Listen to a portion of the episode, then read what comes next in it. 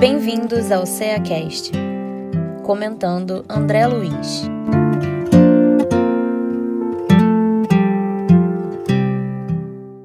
Olá, sejam bem-vindos ao CEACast. Eu sou Alba Terra. Eu sou Tereza de Souza. Eu sou Aline Barbosa.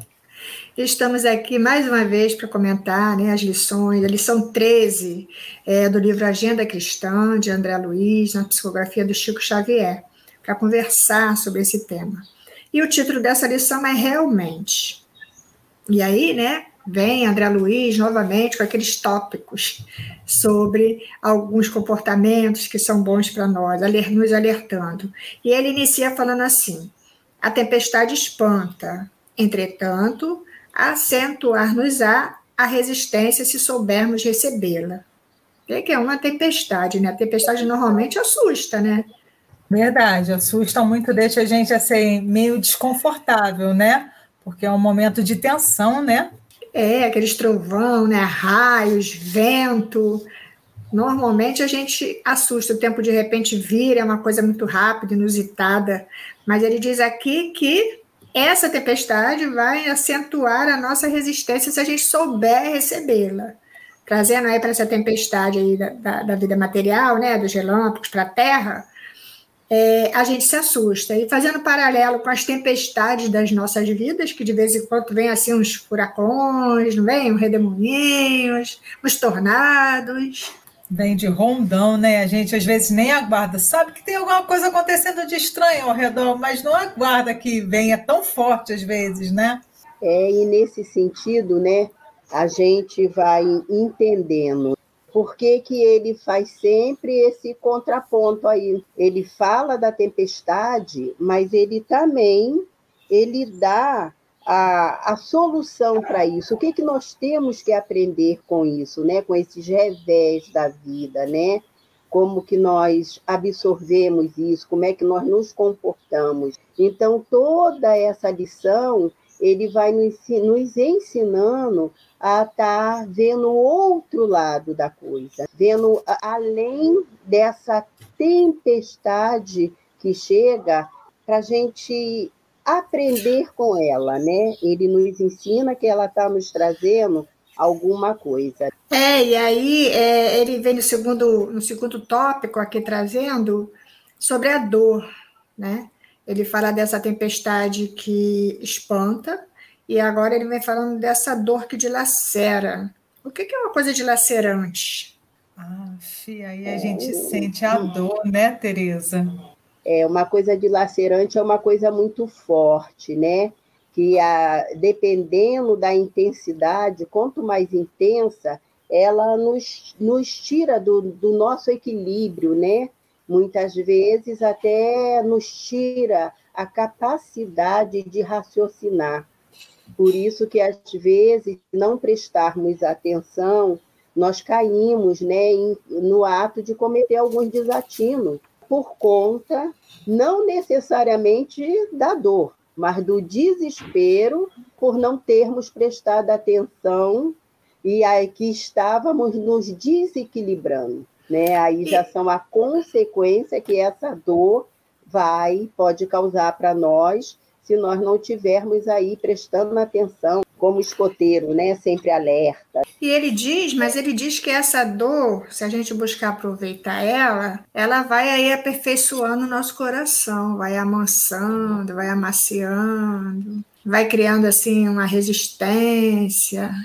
E essa resistência a gente pode pensar que não é somente ficar rígido no sentido de não sentir mais aquela dor, mas às vezes até de compreendê-la melhor ter uma percepção, um outro ponto de vista da mesma dor, né? Então isso faz com que a gente fique realmente resistente, entenda que vai sentir, de repente aquele momento vai ser uma coisa desconfortante, mas que ela vai passar. E a doutrina espírita nos fala sobre essa, sobre aproveitar essa dor, né? Que ele fala que se a gente souber aproveitar, e a gente aprende na doutrina espírita lá como aproveitar essa dor, né? Porque é lá que a gente vai buscar esse entendimento. Por quê? Porque ela dá para nós a visão do futuro. Porque quando a gente está sofrendo, mas para que, que eu estou sofrendo? Por que, que eu estou sofrendo tanto?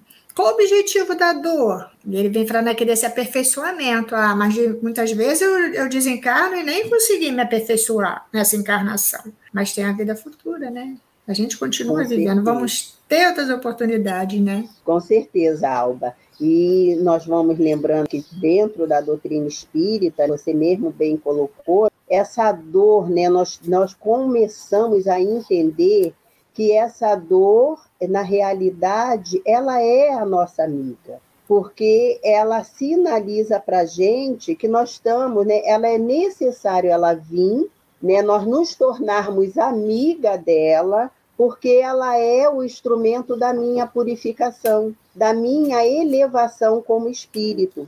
Aí eu não encaro essa dor, e aí entra no que ele diz que amacia o meu coração, por quê? Porque eu entendo essa dor, eu entendo que eu preciso passar por ela, né, como uma, essa visão, esse olhar do futuro, que eu vou me tornar um espírito melhor, porque essa dor vem trazer para mim a oportunidade de eu estar crescendo enquanto espírito imortal. Aí eu, eu lembro, tem alguma música que fala, né, que a dor se faz amiga e dói devagar. É, quando nós temos a compreensão, podemos também entender, né, nesse sentido. É, isso acontece. E teve algum tópico aí que chamou mais a atenção de vocês nessa, nessa fala de André Luiz aqui nesse texto? Que aqui no início ele fala realmente, quer dizer, está trazendo umas afirmativas, né? Realmente a tempestade espanta, realmente essa dor aí de lacera. Teve algum ponto que vocês assim chamou a atenção a mais? A mim chamou a atenção, Albi Tereza, a parte que ele fala sobre a incompreensão, né? Que ele fala que a incompreensão dói, porque é, a gente pode abrir um leque de incompreensão, né? Porque a gente esquece que a incompreensão é a falta do outro entender, mas às vezes eu também não entendo. Eu não entendo porque eu tenho ciúme do outro. Verdade. Eu não entendo porque eu não gosto de ser comparada. Eu me aborreço, fico muito irritada quando comparada ou fico muito melindrosa quando é, buscam algo em mim e eu não tenho a oferecer com tanta segurança. E aí eu fico com medo, fico meio desequilibrada. Ah, eu não posso, não sou capaz, eu tenho medo, acho que vai dar errado. Então, essa minha falta de minha incompreensão sobre os meus próprios sentimentos, sobre o meu própria, minha própria dor, meu próprio sofrimento, faz com que eu fique, como a Teresa mesmo disse, né, desequilibrada. Então, essas minhas dores morais, né, esse ódio às vezes que eu sinto, essa, essa mágoa ou rancor, que de repente eu também não compreendo por que está acontecendo, né? Interessante que ele fala, a incompreensão dói, mas ela oferece excelente oportunidade de compreensão. De entender. Não é? E aí, é, pegando esse gancho de vocês, eu tenho aqui essa também que me fala muito alto, né? Que é o desespero destrói diante dele porém encontramos ensejo de cultivar a serenidade. Então, assim, nesse primeiro momento, né, quando nos deixamos levar pelo desespero, nós realmente perdemos né, o nosso equilíbrio. Mas é o que é a mais, se nós prestarmos atenção, né, novamente nós vamos trazendo aqui a necessidade do equilíbrio para que possamos absorver e conviver com essa serenidade, que é possível, mesmo em toda situação difícil, nós passarmos pela situação conflitantes, né? Mas passarmos com serenidade, sentindo essa dor, se vivendo isso, mas é, tendo a fé no futuro, que nós já falamos aqui, já trouxemos, essa fé no futuro, o entendimento do que nós estamos fazendo aqui nessa vida, né, a importância da nossa existência enquanto espírito imortal, de estarmos nos, nos depurando, né, nos libertando dessas amarras, criando essa confiança mais forte em Deus, vai nos dando essa serenidade. E essa serenidade que você traz para a gente, esse, esse autoconhecimento de nós mesmos, né, essa segurança de quem nós somos. Lembrando que também, quando temos muita dificuldade de buscar, de ter essa serenidade, buscar ajuda, né, Tereza?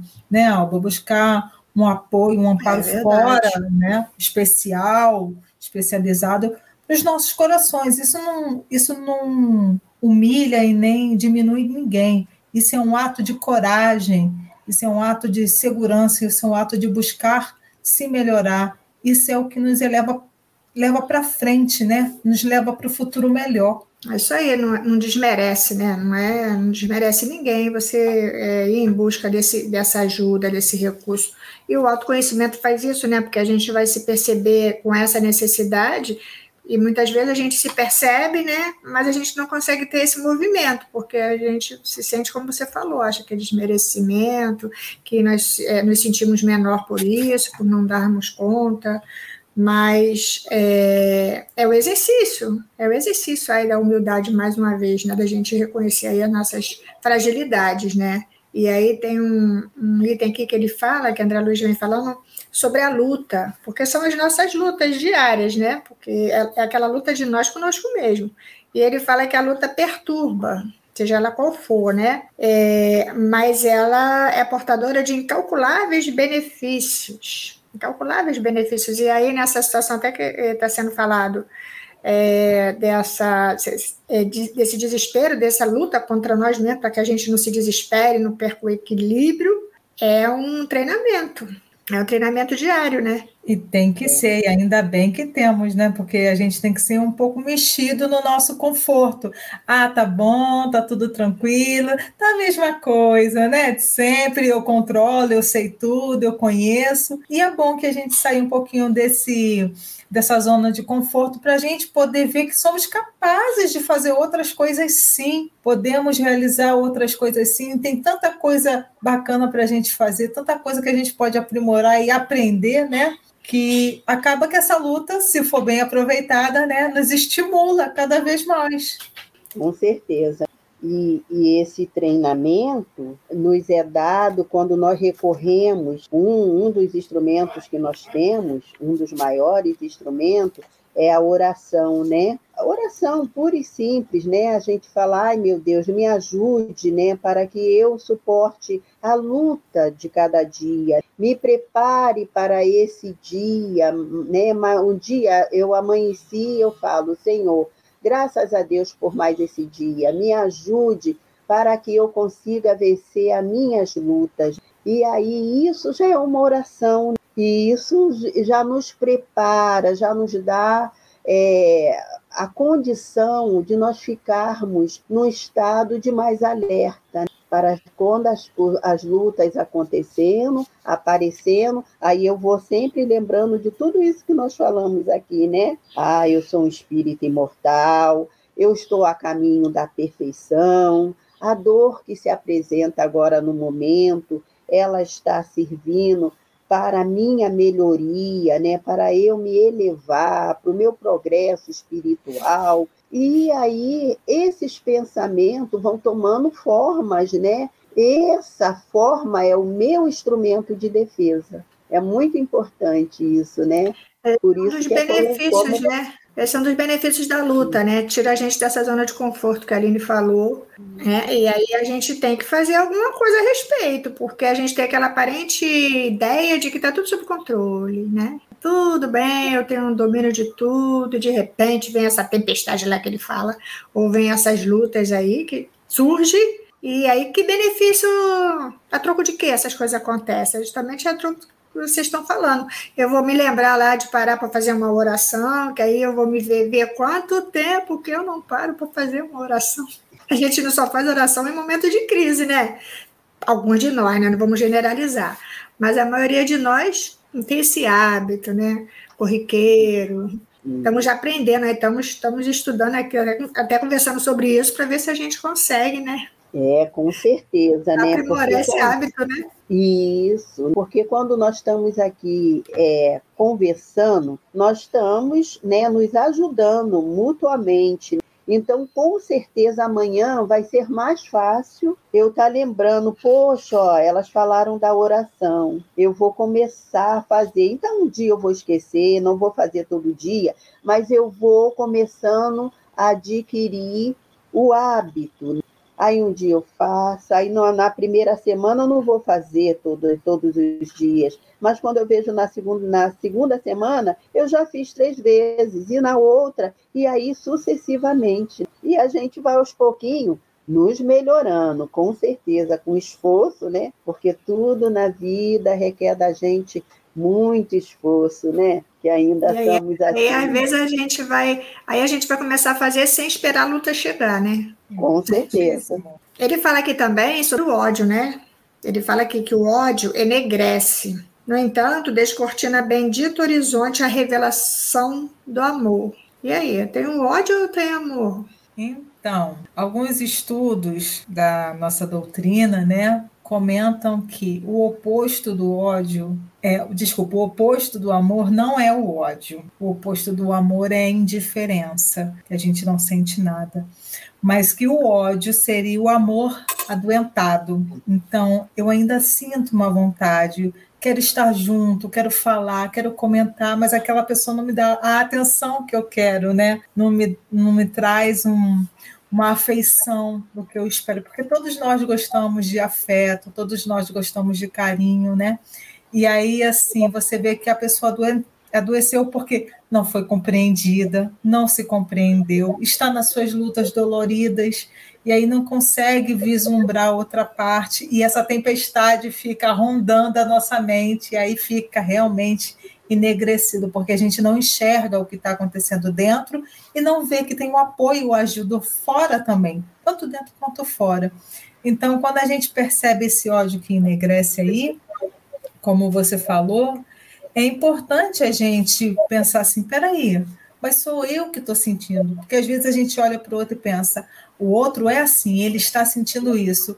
E às vezes não, sou eu que estou sentindo aquilo, eu que estou percebendo aquilo daquela forma, me precipitando às vezes com uma reação, com um pensamento, com um sentimento. E aí eu preciso fa fazer como vocês falaram, para usar da serenidade, usar da cautela, respirar e pensar: não, peraí, por que está acontecendo? De repente, aquele ódio, aquela dor pode vir a se transformar em adubo e ser a terra principal para aquela semente do amor brotar, para aquilo vir se transformando dentro de mim. É a minha visão, aí você falou, né? Se eu estou com essa, esse, amor, esse sentimento adoecido, porque é um sentimento, né?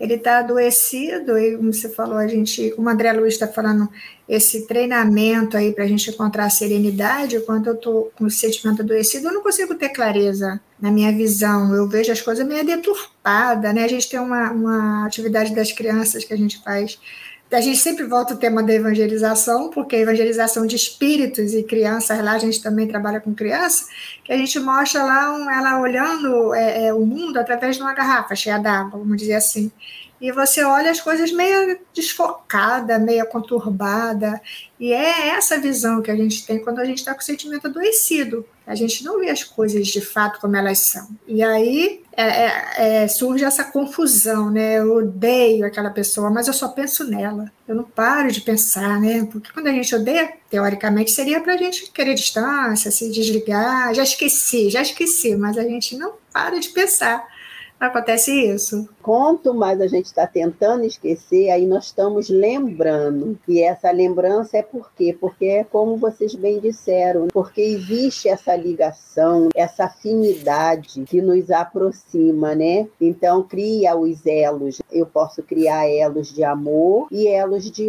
de ódio. Mas assim, como tudo que já vocês colocaram aí, é muito mais importante que eu comece a diluir. Se eu estou achando que eu estou odiando uma pessoa, que na realidade nós chegamos à conclusão que nós não odiamos, nós ficamos com raiva, é porque nós estamos adoecidos. Se o ódio é o amor adoecido, é porque eu estou sentindo raiva, sentindo mágoa. Então aí eu começo a parar, olhar para mim e falar: eu quero isso para mim. Primeiro eu tenho que pensar, me trabalhar. Ah, não, eu não quero isso para mim, isso não faz bem para mim. Aí eu começo a me melhorar e depois eu vou começar a aceitar que o outro agiu de uma maneira ou de outra que eu não, não concordei, mas que ele tem o direito a isso, como eu também faço tantas vezes, né, em outros momentos com outras pessoas. E nós vamos assim caminhando e tentando sempre, sempre melhorar, né? E sempre está é, tá revertendo uma situação que a gente vê como ruim, tentar tirar o ensinamento dela, né, o aprendizado, que é justamente é o que André Luiz está trazendo nessa lição, né, de que realmente é possível, né? Se tirar Realmente, o bem, né? Precisamos tirar... reconsiderar, né, algumas coisas, né? Sim. Né? O realmente aí na nossa vida, a partir de hoje, tem que ficar bem pré-estabelecido. A gente apre apreender esse. Realmente, André Luiz está certo, né? Certo isso aí. E ele fala que também, e a gente está falando né, dessa, dessa esse, esse amor doente, é, adoecido, né, esse sentimento ruim, né, que só traz aflição para nós, e ele fala que essa aflição esmaga, que a aflição era é esmagadora, porque realmente quando a gente está aflito, a gente sente, né, peito apertado, a gente parece estar sob um rolo compressor, então a gente se sente aí é, até paralisado muitas vezes, né? E a gente tem que lembrar que é, esse esmagamento vem justamente dessa descarga emocional que nós sentimos como quando nós estamos passando por uma aflição. Né? O que é a aflição? Né? Justamente algo que você está trazendo, né? Nos traz aquele sufoco, uma coisa aperta o coração, a gente fica fica, né, como que sufocada, por quê? Pelo emocional, né? Aí a gente é, se desequilibra, joga isso para o nosso organismo, aí ela vem em forma de reação física. Por isso que nós sentimos esse, essa sensação de ser esmagados. Interessante, Tereza, você está comentando isso, porque quando você tem uma aflição, aquilo te incomoda. Te incomoda. Por exemplo, igual formiguinha entrando no, no seu pé ou subindo pela sua pele. Você sente, mas quando você está no desconforto, o que, que acontece? Você tende a ter uma reação para tirar aquilo ali. Normalmente a gente passa a mão na pele para tirar a formiguinha, alguma coisa que esteja nos incomodando, e aí é impulsionado em nós um movimento de fazer alguma coisa diferente. Não, isso não está legal, isso não está bacana, eu vou fazer diferente, vou fazer de outra forma, e aí, de repente, é a forma que a gente, que Deus nos traz, que a espiritualidade busca dentro da gente, para a gente se movimentar e sair daquilo. É verdade. E aqui nessa, nessa, nessa frase de, de André Luiz, ele fala exatamente isso. Essa aflição, ela nos abre a as portas da ação consoladora. Quando a gente está sofrendo, a gente vai buscar ajuda. Aí vamos trazer aqui para a doutrina espírita, né? Pelo menos nas casas espíritas, né? No espiritismo, a gente vai buscar ajuda, é oferecido a gente ajuda, mas não só ajuda, é oferecido trabalho também, a ação. E é nessa ação que a gente vai aí é, é, sentir esse consolo, receber esse consolo, porque é o trabalho no bem que faz com que a gente vá curando as nossas feridas. Então, olha aí a, a misericórdia de Deus agindo, né? Através da dor, através da aflição, através desses momentos de luta aí que ele vem trazendo. Que vai fazer, como Tereza falou ainda agora, vai fazer com que eu faça um movimento, como a Aline falou. Eu vou fazer aquela formiguinha tá me incomodando, eu tenho que fazer alguma coisa a respeito. Então eu tô sofrendo. Ah, muitas vezes por um tempo eu fico naquela sofrência, né? Como a gente fala. Vai chegar uma hora que eu não quero mais aquilo, eu tenho que levanto e faço alguma coisa. E isso, o objetivo é esse, né? Ah, esse Com objetivo certeza. é renovar, renovar sempre. Já pensou a gente ficar estagnado e estabilizado todo o tempo da nossa vida? É, vamos pensar isso, se eu ficasse sempre criança, se eu ficasse sempre bebê, qual chances eu teria de vivenciar coisas diferentes? Se eu ficasse sempre adolescente com aquele mesmo pensamento? Quantos de Difícil, nós. Difícil, né? Quantos de nós não olha assim para um adolescente ou para uma criança e o erro ou a precipitação dela passa batido por nós? Porque ainda sou uma criança, porque ele é só um adolescente, ainda não tem a maturidade, o entendimento. Olha Deus olhando para nós, olha Jesus olhando para nós, ele sempre vai nos dar a chance, sempre vai nos dar a oportunidade. Que está vindo na minha lembrança, né? Porque, né, que a espiritualidade nos orienta, né, nos aconselha, né? É, trabalhe, né? Faça alguma coisa, porque desvia o nosso foco da, daquilo que está nos trazendo essa aflição, né? Esse desconforto, porque aí eu vou lá, vou fazer, vou fazer alguma coisa diferente diferente né, para alguém, e aí eu, eu saio de mim, daquela atenção, né, que eu tô dando, me supervalorizando e dando super atenção a essa coisa que está acontecendo comigo. Quando eu desfoco, eu respiro, e ao respirar, eu encontro o alívio. E aí, os espíritos podem me ajudar, que ainda tem isso, né? Que a gente tem os nossos anjos guardiã, a gente tem todo uma, né, os espíritos que são que nos gostam da gente, que nesse momento que nós estamos na aflição, eles querem nos ajudar, mas nós estamos tão desequilibradas que eles não conseguem. E quando nós vamos lá, aceitamos o conselho que ele nos dá, né, de fazer um movimento, fazer uma outra coisa, eu desvio, saio daquele foco do sofrimento, né, da aflição, e eles podem me ajudar. E aí eu vou ver, ter contato com outras pessoas, respirar outros ares, me dar oportunidade de viver tantas outras coisas. É isso e aí. É como você fala, né? No trabalho, nesse trabalho do bem, né? Que os espíritos direcionam todos nós para esse movimento, muitas vezes a gente se envolve tanto que depois de um tempo a gente até esquece por que, que a gente chegou lá. Eu cheguei aqui para quê mesmo? Por quê? Eu, eu vim aqui fazer o quê mesmo? Porque tem tanto trabalho, né? Nessa área do Cristo tem tanto trabalho,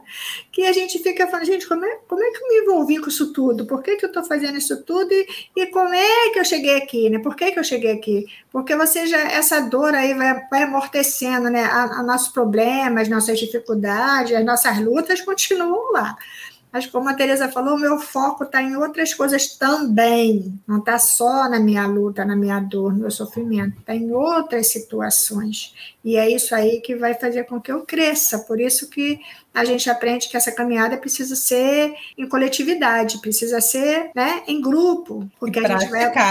Isso, vai aprendendo um com os outros colocando a mão na massa, né? Todo mundo junto. Com certeza. E olha só, Alba, aqui, olha, é, é essa essa frase que ele coloca aqui para gente. Essa frase não, esse ensinamento. Ele fala assim: o desespero destrói. Diante dele, porém, encontramos ensejo de cultivar a serenidade, né? Que nós lemos anteriormente, mas diante dessa fala toda que nós tivemos aqui, como que tem coerência, né? Então, realmente, realmente é necessário que prestemos atenção, apreendemos isso, coloquemos em nossa vida. É verdade. E ele fala aqui também do choque, né? O choque à sombra. Nele, contudo, encontraremos abençoada renovação. Porque muitas vezes a gente tem aí um tratamento de choque, né, meninas? Ah, como tem, né?